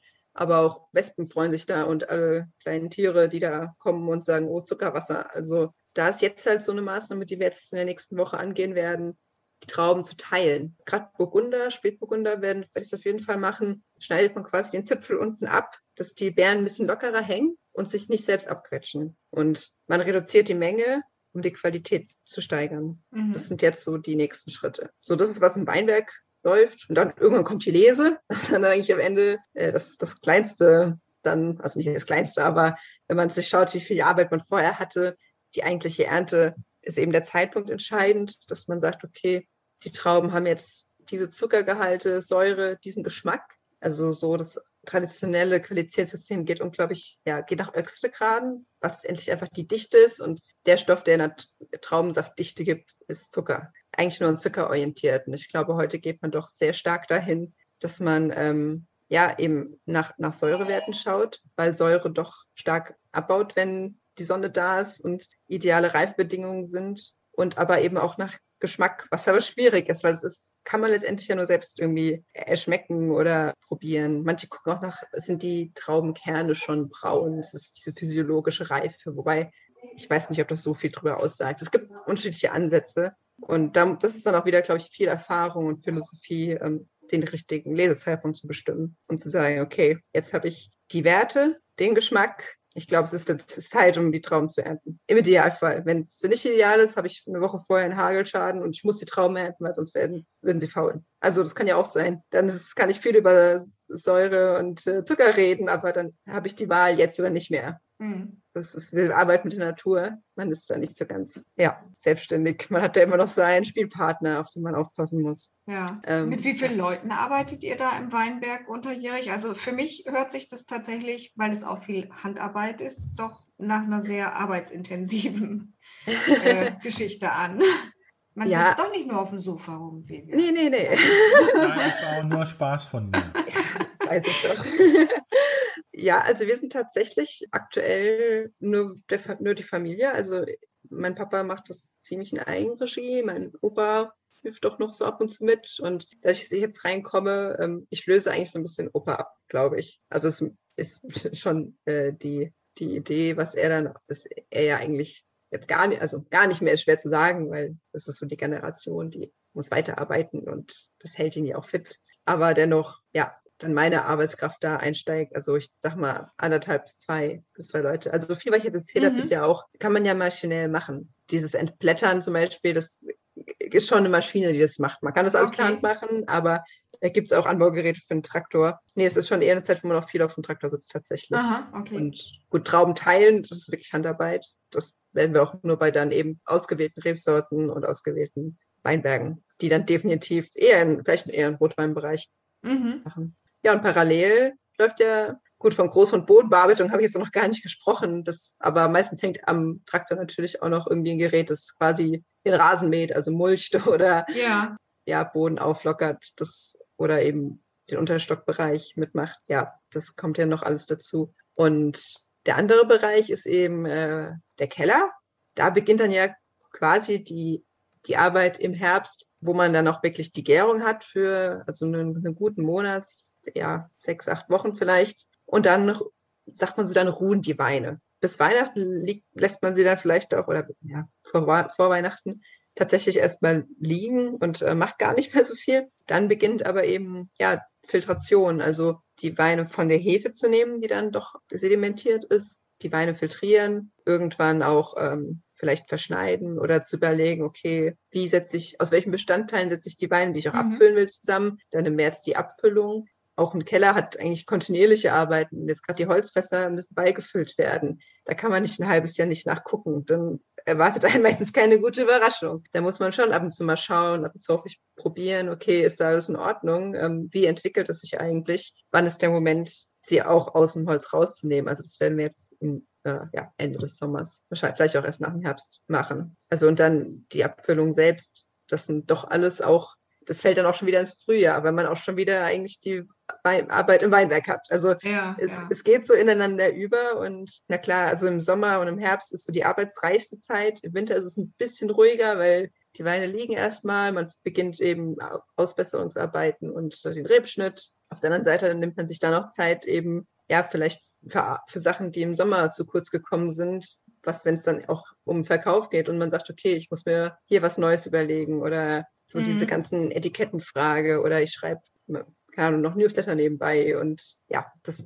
das, das fällt schon das ganze Jahr an, aber ich denke mal, im Winter nimmt man sich dann auch eher Zeit, wenn man jetzt sagt, das ist liegen geblieben, da muss ich noch ein bisschen was auch im Büro und wie auch immer nacharbeiten. Mhm. Also der, Tritt, der dritte Ast ist ja dann quasi die, der Weinverkauf, ja, von, äh, von der Weinausstattung. Also wir füllen so ab, dass wir die Weine erstmal ohne Etiketten haben und die werden später nach Bedarf etikettiert. Ja, das geht auch das ganze Jahr über und dann entsprechend auch ja, Weinverkauf und Weinprobe hier, Verkostung da. Mhm. Muss man heute ja auch doch einiges machen, dass, äh, um irgendwie seine Kunden zu erreichen und zu begeistern. Ja, ich habe auf eurer Internetseite gesehen, äh, da hattest du ein Bild eingestellt von dir, wahrscheinlich bei einer Online-Weinprobe.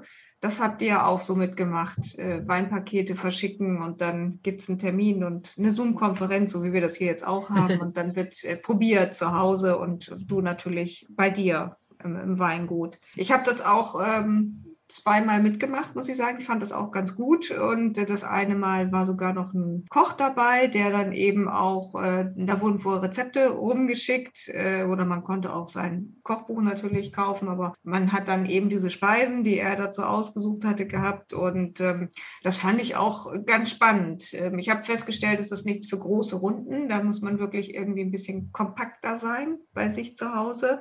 Aber ich fand das als Alternative, bevor man gar nichts macht und gar irgendwie äh, ja, wohin gehen kann. Eigentlich fand ich es ganz gut, dass man dann eben sagt, man hat das, die Weinprobe zu Hause und das ist auch ein ganz gutes Marketinginstrument, was, was man hier jetzt vielleicht gefunden hat durch diese Zeit, ähm, die ja ansonsten doch sehr viel unschöne Aspekte einfach hatte. Ja, auf jeden Fall. Also wir haben äh, genau im Frühjahr haben wir das erste Mal das gemacht, öffentliche Ausschreibung so oder auch unsere Kunden angeschrieben, hier, wir haben den neuen Jahrgang abgefüllt. Da, wir können euch nicht zur Verkostung gerade einladen, aber wir bieten eben diese Online-Probe an. Mhm. Und genau, dann haben wir noch eine zweite gemacht. Ich habe mir am Anfang ein bisschen, bisschen schwer getan. Also ich meine, ich habe ja letzten Herbst schon mitbekommen, dass die ersten Weingüter das machen. Hatte ich so ein bisschen Hemmung zu sagen, oh, ich mache das jetzt auch, weil ah, manchmal, man wird ja auch nicht so als Nachmacher dastehen. Also so mhm. dieses, und ich bin jetzt das hundertste Weingut, das eine Online-Weinprobe anbietet. Also ich habe irgendwie gedacht, nee, ich brauche dann Aufhänger. Also einmal musste ich auch erstmal so ein bisschen mich sortieren und sagen, okay, welche Technik benutzt man denn? Ist, ist Zoom für alle gut und einfach? Was kostet mich eigentlich ein Zoom-Account? Also so ein bisschen, ich musste mich erstmal ein bisschen sortieren mit, okay, wie bespiele ich dieses Feld? Und dann zu sagen, okay, jetzt haben wir die erste Aktion eigentlich im Winter war oder vor Weihnachten war ein, ein, ein Weinverkostungsspiel sozusagen, wo es gar nicht so online zusammengeschaltet wurde, sondern wo ich, ich mache ganz gerne so kleine Weinbeschreibungen. Wir haben ja auch einen Gutsausschrank auf der Karte. Unter jedem Wein steht so eine Weinbeschreibung. Und ich mache das immer ganz gerne über Charaktere, weil ich es man kann sich das einfach bildlich vorstellen, wenn, ja, also der Gewürztraminer ist bekannt für so eine sehr florale, rosige Note. Und dann habe ich sie halt als, das ist die englische Lady, die eigentlich in eine Rosenhecke gefallen ist und einen sehr trockenen britischen Humor hat. Und man hat direkt ein Bild vor Augen. Man stellt sich wirklich so eine elegante Dame vor mit so einem Parfümduft von einer Rose. Und dann hat man diesen Charakter irgendwie im Glas. Und dann, also so ein bisschen spielerisch, äh, mhm. gehe ich da eigentlich mal ganz gern dran. Und dann war so die Idee, okay, wir machen dann quasi so, so Klappkarten draus. Auf der ersten Seite steht diese, diese Beschreibung und dann haben die Leute sechs Karten und die sechs Weine. Und dann kann man probieren und überlegen, hm, welche Beschreibung passt denn jetzt zu welchem Wein? Schmecke ich denn da eine Rose oder schmecke ich eher das? Oder das war so die, die Idee, dass man eben in der Gruppe zusammensitzt und sagt, wir, wir verkosten die Weine, wir machen es ein bisschen spielerisch, wir ordnen diese Charaktere zu. Ich habe dann zum Umklappen, das zweite war dann eher ein bisschen weniger spielerisch, dann ging es ein bisschen mehr um die Aromen. Und das dritte war dann, okay, wir reden hier vom Gewürztraminer. Gut geraten. ähm, das ist noch ganz wissenswert darüber. So ein bisschen.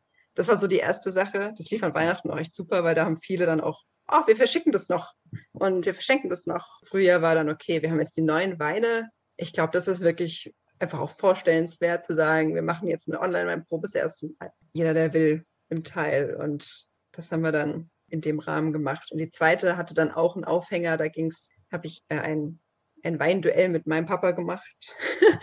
da haben wir quasi, wir haben drei Runden gemacht und drei Weine. Manche haben gedacht, wir würden jetzt meine Weine gegen seine, was ja wir arbeiten ja zusammen im Keller, also konnte ich, war, war so gar nicht aufgebaut, sondern wir haben halt gesagt, okay, wir machen äh, zwei Rieslinge mit zwei Jahrgängen. Da ging es so ein bisschen um die Unterschiede so sehr reif, eben ein Wein in einem Jahr auch. Oder das ist der Unterschied zwischen 2018 Riesling, 2019. Das andere war dann zwei Grauburgunder, einmal trocken ausgebaut, einmal feinherb mit Restsüße. Und das dritte war äh, St. Laurent als äh, Blanc de Noir, eben hell gekeltert und als Rotwein. Und dann haben wir immer gegeneinander jeweils einen Wein vorgestellt und haben die Leute aufgefordert, also du musst dann immer beide probieren und sollten dann ihren Lieblingskandidaten wählen. Und einen habe ich vorgestellt und einen mein Papa. Und dann haben wir quasi jede Runde einen Punkt verteilt. Und man muss sagen, er hat haushoch gewonnen, weil er hat es, glaube ich, schon geschickt gemacht. Er hat einfach die, ich sag mal, man weiß, der Feinherbe schmeckt vielen noch ein bisschen besser als der trockene, weil er ein gefälligerer Wein ist. Oder auch der gereifte Riesling ist für viele ein bisschen komplizierter als jetzt der, der ganz frische. Dementsprechend hat er sich echt die leichten Weine ausgesucht und mich mit denen ja, mit den anderen dagelassen. Sag ich mal, ah, du machst es dann durch deinen Charme wieder wett. Mit, dem Erfolg, dass die Leute sehr sachlich ihre geschmackliche Meinung kundgetan haben, ich gegen die Wand gefahren wurde. Aber na, es, war ja, es war ja ein Scherz, war ganz lustig. Nur weil manche natürlich verdeckt, klar gewinnt die Tochter aber da gab es keinen Bonus. Also.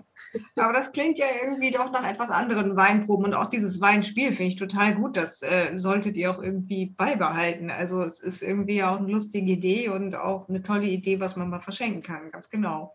Ja, ja, ja ich denke, werden wir eine neue Auflage jetzt ja, noch machen. Ja, also es sind doch tolle Ideen und man kann ja überlegen, was behält man jetzt bei und, und was hat man dann eben auch aus dieser ja, Corona-Zeit dann auch Positives einfach rausgefunden und, und wie kreativ war man dann auch in der Zeit. Ja, was ich noch fragen wollte, ähm, vorhin, da sind wir so ein bisschen von abgekommen. Ähm, du hast gesagt, ihr mulcht auch gleich irgendwie, wenn, wenn ihr jetzt durch den Weinberg fahrt und entblättert, ihr mulcht auch gleich um. Und ähm, das heißt, dieses Bodenmanagement, ist das dann auch so ein bisschen nachhaltiger, wenn das gleich umgemulcht wird quasi, das Unkraut, was da so zwischen den Reben wächst? Oder kann man auch irgendwas pflanzen, was eigentlich positiv für die Weinstöcke ist, was, was noch den Geschmack oder auch äh, ja, das irgendwie begünstigt, dass man jetzt sagt, man braucht gar nicht den Boden jetzt so stark zu bearbeiten, sondern macht was, was positiv ist und, und arbeitet dadurch ein bisschen nachhaltiger mit seinem Boden und, und seinem Land. Ja, ich glaube, das sind ganz fundamentale Fragen. Also ich glaube, Landwirtschaft in, in der Urform ist ja irgendwo auf Nachhaltigkeit und gleich nehme was vom Boden und ich muss ja auch wieder was zurückgeben. Also ich meine, jeder vom, von der Urform, jeder landwirtschaftliche Kreislauf, ob es jetzt irgendwie Viehhaltung ist von ich habe meine, ich äh, fütter mein Vieh, ich bringe den Dung zurück, ich ernte das Futter. Ich, ist, also im Idealfall, glaube ich, hat man immer diesen Kreislaufgedanken. Also im, im Weinbau haben wir halt diese Dauerkultur, das heißt, die Stöcke stehen ja fix über, ja, wir hatten es vorhin 30 Jahre. Mhm. Das heißt, wir haben zum einen die Dauerkultur, wo nichts passiert. Und dann gibt es aber in, in diesen Reihen dazwischen, da hat man natürlich die Möglichkeit, den Boden positiv zu beeinflussen, ganz genau. Und da muss man eben schauen, was sind denn die Bedingungen. Also hier bei uns tatsächlich eben ein Problem ist, ist doch auch ja der also Wassermangel, Trockenheit. Das heißt, in anderen Gegenden kann man halt so Dauerbegrünungen machen, dass man komplett den Weinberg, jede Reihe ist komplett begrünt. Das irgendwie Rasen, das sind dann vielleicht auch Blumenmischungen, da kann man verschiedene Pflanzen einsetzen, die auch zum Beispiel Stickstoff binden, die eben aus der Luft Stickstoff entziehen und in, durch die Wurzeln in den Boden anreichern, dass man halt sagt, man muss jetzt nicht chemischen äh, Dünger fahren, sondern man macht es auf diese Art. Da gibt es mhm. also gibt's auf jeden Fall ganz viele Modelle. Man muss eben auch schauen, dass es funktioniert. Also bei uns ist eben die Trockenheit so ein Problem, dass man sagt, man hält jede zweite Reihe offen. Jede zweite Reihe ist begrünt, gerade auch, dass man da besser eben mit, wir hatten es eben von ja, Traktorüberfahrten, ähm, wenn ich eine begrünte Gasse habe, ist der Boden einfach ein bisschen geschützt. Die Wurzeln lockern auch wieder, ähm, was ich an Gewicht da drauf bringe, auf. Ja, aber um eben, letztendlich ist es auch eine Wasserkonkurrenz natürlich. Jede, also wenn ich eine andere Pflanzen im Weinberg habe als nur meine Reben. Dementsprechend, ja, durch unsere Trockenheit haben wir eigentlich die jede zweite Reihe offen eine Pflanze drin. Und dann gibt es eben noch im Weinbau diesen Unterstockbereich, also wirklich zwischen den Weinstöcken und unter den Weinreben. Und das ist eben der Teil, äh, wo man dann beim Thema ja, Unkraut, ähm, ja, Vernichtungsmittel, was letztendlich dann chemisch gesprüht wird und wo die Pflanzen da und die grünen Pflanzenteile einfach absterben und dann da offen gehalten wird. Mittlerweile eben auch immer verbreitet, aber mechanisch. Also dass man eben sagt, und das ist einer der großen Unterschiede zwischen konventionell und ähm, biologischem Anbau, dass man sagt, wir bringen eben keine chemischen Mittel da aus, sondern wir arbeiten das ja mit mechanischen so Scheiben oder Fingerhacken wird da eben wird das Unkraut, das sonst halt wirklich bis in die Reben hochwachsen, in den Trauben hängt. Also mhm. das ist halt das Problem dabei. Man kann nicht einfach sagen, lass es jetzt wachsen, äh, weil dann sehe ich irgendwann meine Trauben wahrscheinlich nicht mehr. Oder habe eben zum einen auch eine Wasserkonkurrenz und zum anderen ist meine Durchlüftung einfach gestört. Also es ist keine Option zu sagen, äh, ich mache da nichts. Also irgendwas muss man machen. Und ähm, die mechanische Version ist eben, dass man ja bei einer Traktorüberfahrt mit entsprechenden Anbaugeräten es einfach umbricht. Und ja klar, also was dann umgebrochen wird, das Unkraut bleibt natürlich im Weinberg, verrottet, wird letztendlich, kommt zum mhm. Bodenkreislauf wieder zurück. Ja, das ist sicherlich auch was, also worüber wir uns jetzt äh, noch sehr viel mehr Gedanken machen oder ich will nicht sagen jetzt so unsere jüngere Generation, sage ich mal, wir gucken, glaube ich, schon irgendwie dahin und sagen, es, es soll irgendwie nachhaltiger werden. Und genau, ja. als, als jetzt zum Beispiel dein, dein Opa, der, der hat genau. da sicherlich einfach auch einen anderen Blickwinkel, aber es ist auch eben so, wie man es gewohnt ist und wie man es auch jahrelang äh, gemacht hat. Ja, und wie man auch gut klargekommen ist. Aber natürlich ändern sich auch Sachen und es ist ja auch ganz gut, wenn sich immer mal was ändert, dass man, ja, dass es auch weitergeht. Jetzt habe ja. ich noch eine Frage zum Abschluss, es sei denn, Thomas hat auch noch eine, den will ich nicht unterbrechen. Ich habe noch zwei oder drei. So, so, so. Aber jetzt stelle ich erst meine. Gibt es denn Vorbilder für dich? Hast du bestimmte Vorbilder, Winzer, äh, wo du sagst, äh, das finde ich toll, so möchte ich das auch machen? Oder äh, das finde ich hm. besonders gut oder besonders mutig? Ich bin leicht zu begeistern. das bedeutet aber auch, dass sich es bei mir schnell ändert. Ich, äh, ich sehe irgendwas und finde es total klasse und denke mir, wow, das, das will ich auch unbedingt so machen. Und ein Jahr später sehe ich was anderes und habe dann auch, denke mir, ja, das, das, ist ja auch total toll. Also ähm, ich glaube, so ein großes Vorbild kann ich so jetzt namentlich nicht nennen, aber ich okay. muss sagen, ich habe, glaube ich, also in allen Betrieben, in denen ich eben so reinschauen durfte und auch so mhm. intensiv reinschauen durfte, wie wir es am Anfang gesagt haben, immer irgendwo was mitgenommen. Und keine Ahnung, bei dem einen war es, das war mein erstes Praktikum nach, dem, ähm, nach der Ausbildung. Und mein Chef war halt auch nur zwei, drei Jahre älter als ich. Und er hat diesen Betrieb schon komplett geführt. Also sein Vater hat auch schon gesagt, du bist der Chef. Und er hat schon in der kurzen Zeit, in dem er dort Chef war, so viel verändert und mit seiner Zielsicherheit zu sagen, das ist meine Vorstellung von Wein das will ich machen und so setze ich es um.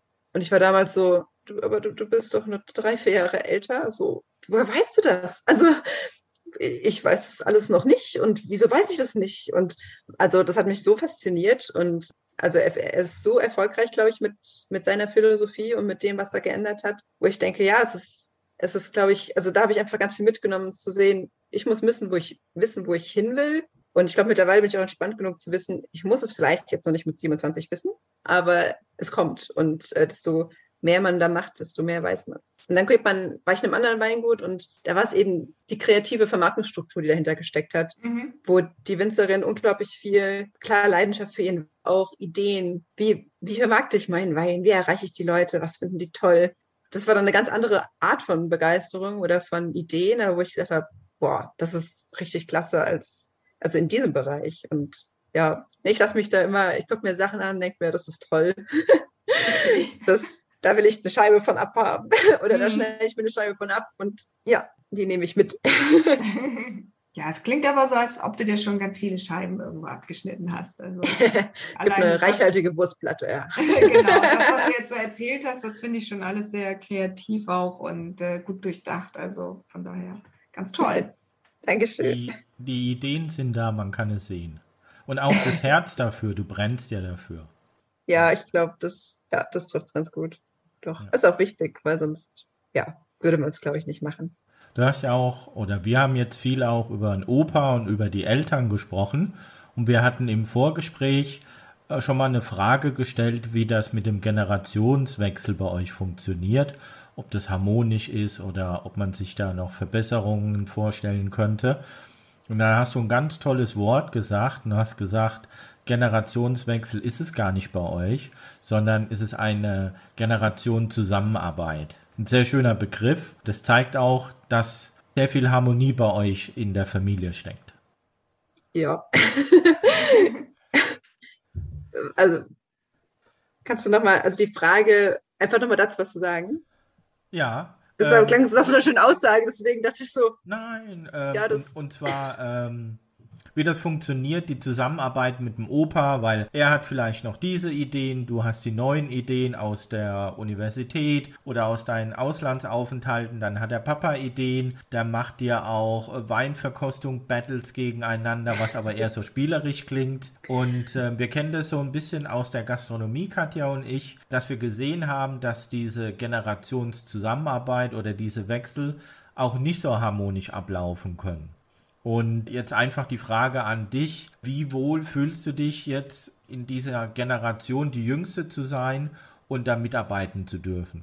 Ja, doch, da fühle ich mich auf jeden Fall wohl. Ähm, es hat, glaube ich, Zeit gebraucht, aber ich glaube, viele Dinge brauchen Zeit und man darf da auch nicht zu viel erwarten, dass äh, wenn man ja nach Hause irgendwie kommt oder allein schon nach der Ausbildung war ich halt so ein bisschen, ich glaube, da war ich sehr euphorisch, so, ja, ich weiß jetzt, wie man Wein macht.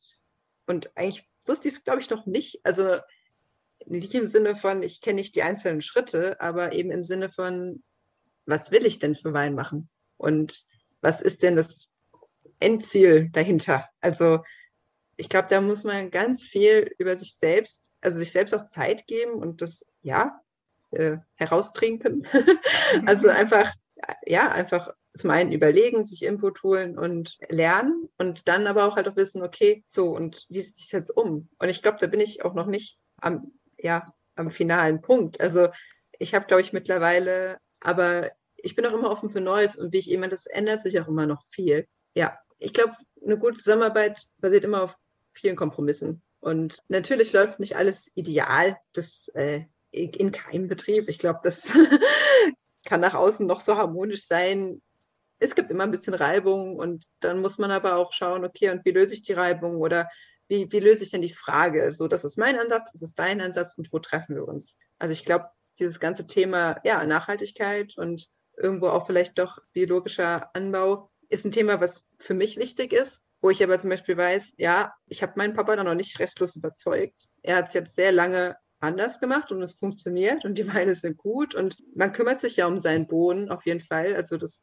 diese Kreisläufe bestehen, ob jetzt konventionell oder biologisch. Ich glaube, biologisch ist natürlich der Ansatz, immer weniger Eintrag zu haben, noch nachhaltiger. Aber auch als konventionell arbeiten, da muss man auf seinen Boden achten, denn der ist die Grundlage. Also das spielt ja alles zusammen. Und dann die Frage, okay, ich will in die Richtung, du willst in die Richtung, wo, wo treffen wir uns denn in der Mitte? Und dann ist, denke ich jetzt halt, sind es halt kleine Schritte, wie zu sagen, okay, mechanische Unterstockbearbeitung ist jetzt der erste Schritt, den wir ähm, in die Richtung gehen, diesen, also einen Piwi anzupflanzen, ähm, um halt generell das einzusparen, was aus jeder Sicht, also auch konventionell, man spart Geld, wenn man weniger Pflanzenschutzmittel ausbringt.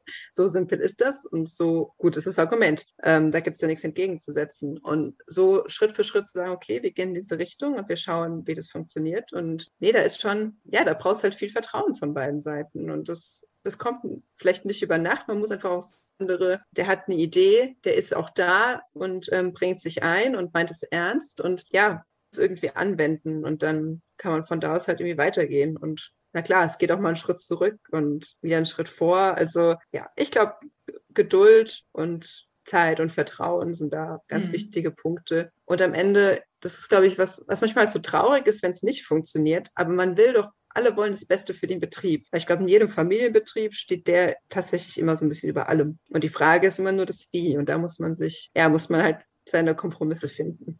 Ja, es ist sicherlich auch wichtig, also für, für beide Seiten, dass, dass man auch mal einen Schritt zurücktritt und, und einfach beobachtet, was macht der andere jetzt und sich dann eben auch zurücknimmt und nicht einfach sagt, ich habe das jetzt 40 Jahre gemacht und ich weiß, wie es geht und nur so wie ich das mache, ist es gut und äh, genauso wenig kann man als äh, ja, nächste Generation hingehen und sagen, so wie ihr das gemacht habt, ist alles blöd, es muss jetzt alles ganz anders sein. Das heißt, es ist natürlich immer ein Geben und Nehmen sonst äh, und na, aufeinander zubewegen, sonst kann es gar nicht funktionieren. Genau. Aber ja. das ist auch ja auch so eine Charakterfrage, wie, wie passt man zusammen und kann man sich eben da so ein bisschen ja, zurücknehmen, einen Schritt nach hinten treten und sagen, ja, dann gucken wir jetzt mal, wie es so läuft. Aber das scheint bei euch ganz toll zu laufen. Also klingt auf jeden Fall sehr gut. Freue ich mich. Toll. Ja, Dankeschön. Ja, das war auch äh, einer der wichtigsten Sätze, die mein Ausbilder, glaube ich, damals zu mir gesagt hat, weil das war schon, ich war irgendwie doch ganz neu in dieser Branche und er hatte gerade ausgesiedelt einen tollen neuen Keller. Und dagegen ist dann, wenn man dann auch noch aus einem kleineren Weingut kommt, alles noch ein bisschen beengter oder auch altmodischer und dann sieht man das tolle neue große und einfach, dass er zu mir damals immer sagt, sei stolz, woher du kommst. So guck dir an, was deine Eltern geschaffen haben, was sie mhm. aufgebaut haben und sei selbst stolz drauf und sei auch stolz auf deine Eltern. Das ist, da, da ist schon ganz viel da. Und mach dir das bewusst. Also sich dann auch nicht immer nur mit dem anderen Top-Kram alles zu vergleichen, sondern zu ja. sagen, wo komme denn, wo komme ich denn her? Und irgendwo dankbar und wertschätzend zu sein. Also diese Aussage damals habe ich echt gedacht, also die war, glaube ich, für mich wichtig, weil die habe ich heute noch im Kopf. Ja, eben dieses, natürlich habe ich andere Ideen und ich bestimmt denke ich, dass die manchmal besser sind, aber es geht immer nur miteinander. Das muss in, genau in beide Seiten gehen. Ja, prägende Ausbildung, würde ich sagen. Guter Ausbilder, der auch Lebensweisheit mitgibt. Das ist ja auch nicht selbstverständlich, dass man das auch noch gleich mitbekommt in seiner Ausbildung. Ja, manch, manchmal passt es gut. Genau. Ich habe noch eine Lifehack-Frage, die sozusagen uns zugesandt wurde. Ein Vakuumzieher für offenen Wein. Viele Leute sind ja zu Hause, öffnen den Wein, trinken ein Glas und dann gibt es irgendwie so ein Pumpgerät, ich habe es noch gar nicht gesehen, äh, wo du die Luft aus der Flasche ziehen kannst, kannst die Weinflasche stehen lassen. Bringt das was, Hand aufs Herz oder bringt es gar nichts? Also ich glaube, mein Lifehack dazu ist, dass man keine offenen Weinflaschen hat. Immer austrinken. leer. Ja, ja. Ähm, es kann manchmal unglaublich spannend sein, einen Wein mal einen Tag auch vielleicht ohne Vakuumgerät offen zu haben oder nur nochmal mit einem einfachen Verschluss verschließen und ihn atmen lassen in einer gewissen Weise und zu schauen, wie sich entwickelt. Also das, manche Weine öffnen sich sehr und das ist am nächsten Tag ein ganz anderes Geschmackserlebnis. Ja, nach so drei, vier, fünf Tagen wird das Geschmackserlebnis flaut es, glaube ich, ab. Und ich glaube, ich glaube nicht, dass Vakuumverschließer die beste Lösung sind, weil dann gäbe es nur noch sie und jeder hätte sie. Also wenn es ein funktionierendes System wäre, dann gäbe es, glaube ich, keine andere Lösung. Ähm, und ich glaube, die Leute, also es ist so ein Behelfsgerät, vielleicht reduziert es ein bisschen den Sauerstoffeintrag, aber ich glaube nicht, dass es ähm, ja wirklich, äh, wirklich luftdicht das dann perfekt verschließt. Nee, aber wenn man Wein offen hat, immer mal wieder probieren und schauen, wie es sich verändert. Also das ist ja einfach sehr interessant. Ich denke, der eine oder andere Wein wird vielleicht am nächsten Tag besser sein. Und am dritten dann nicht mehr. Aber genau, und vorher austrinken. genau, und irgendwann austrinken. Oder dann ein gutes Essen draus machen. Das ist ja auch noch dann. Genau, wenn es gar nicht mehr geht, wenn er nicht mehr schmeckt, dann geht es immer noch für die Soße. Das ist richtig. Da braucht man auch einen guten Basiswein. Noch eine Frage, weil äh, du wolltest das ja nachschauen und jetzt will ich die Frage nicht unterschlagen. Oder besser gesagt, wir hatten ja noch die Frage, warum Rotweinflaschen anders aussehen als Weißweinflaschen. ich habe es aus Interesse dann auch nachgeschaut. Ah. Also, ähm, und da war, ich glaube, die Unterschiede waren weniger rot und weiß, als eben wirklich die Gegenden, wo die Weine herkommen. Also es, der Artikel, den ich dazu dann gefunden habe, war von der Erklärung wirklich so zurückgehend. Ich meine, früher wurde Wein ja in Fässern transportiert und irgendwann gab es plötzlich Glasflaschen. Und dann wurde Wein in Glasflaschen transportiert. Die erste Flaschenform oder die wohl immer verbreiteter wurde, war diese Burgunderflasche, also so ein bisschen bauchiger mhm. und doch gerade hochgehen, also keine Schultern. Und dementsprechend, dann Chardonnay Pinot wurde weltweit in diesen Flaschen noch damit assoziiert. Und dann kam eben die zweite große Region von vielen in äh, Frankreich, Bordeaux, mit, ja, ja, jetzt kennt die ganze Welt Burgunderflaschen. Da müssen wir dagegen steuern.